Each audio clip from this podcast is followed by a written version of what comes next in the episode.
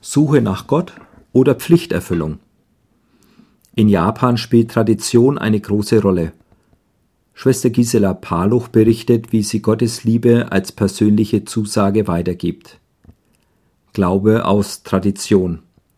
Gerade ist das Neujahrsfest vorüber und die meisten Japaner gehen am 1. oder 2. Januar zu einem Tempel oder Schrein, um zu beten.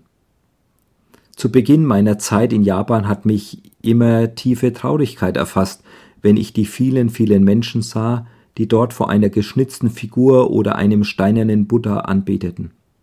Traurig war ich, weil ich glaube, dass diese Figur ihnen keine Hilfe geben würde und dass alles, was sie dort taten, umsonst war. Aber heute weiß ich, dass sie dort gar nicht Gott begegnen wollen. Sie gehen zum Schrein oder Tempel aus Pflichtbewusstsein gegenüber der Familie oder einfach nur aus Tradition. Sie tun ihre Pflicht. Sie tun etwas, damit es ihnen im kommenden Jahr gut geht und ihre Pläne gelingen oder was sie sich auch sonst immer wünschen. Kopf oder Herz? Sie suchen Gott nicht. Das liegt daran, dass sie ein anderes Gottesbewusstsein haben als wir dass dieser Gott zu mir und dir eine ganz persönliche Beziehung haben will, dass er sagen könnte, ich liebe dich, kommt ihnen gar nicht in den Sinn. Neulich habe ich in unserer Englischklasse gefragt, ob jemand wüsste, was die Hauptbotschaft Jesus sei. Die Antwort war, er ist bei uns, er ist unser Retter, er ist unser Stellvertreter geworden. Eigentlich war ich froh über diese Antworten.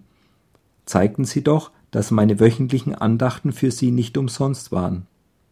Aber Frau S., die als einzige Christin mit dabei war, sagte mir später, dass ihre Antworten nur Tatsachen, nur Kopfwissen seien. Richtig. Um Jesus zu suchen, um dem lebendigen Gott begegnen zu können, brauchen wir unser Herz. Zum Glück hatte ich es ihnen in Englisch und sogar in Deutsch, viele Japaner verstehen einen deutschen Satz gesagt. Jesus sagt zu dir, ich liebe dich. I love you. So sehr, dass er sein Leben für dich gab. Ich bin gespannt, ob sie diese Liebe an sich heranlassen. Ganz persönlich. Wir beten schon so lange für diese Gruppe. Gottes Liebe leben. Wir haben in unserer Gemeinde Anfang Februar unsere Jahresversammlung. Für uns als Gemeinde gilt auch heute sein Auftrag, gehe zu den anderen und sage ihnen, dass ich, Gott, sie liebe und tue das, indem du sie liebst. Als Jahresthema haben wir darum das Wort aus Galater 5,22 gewählt. Die Frucht des Geistes ist Liebe, Freude, Frieden. Das Tolle ist, dass wir das nicht allein, sondern gemeinsam tun dürfen. So wird durch unser Leben Gottes Liebe für alle spürbar.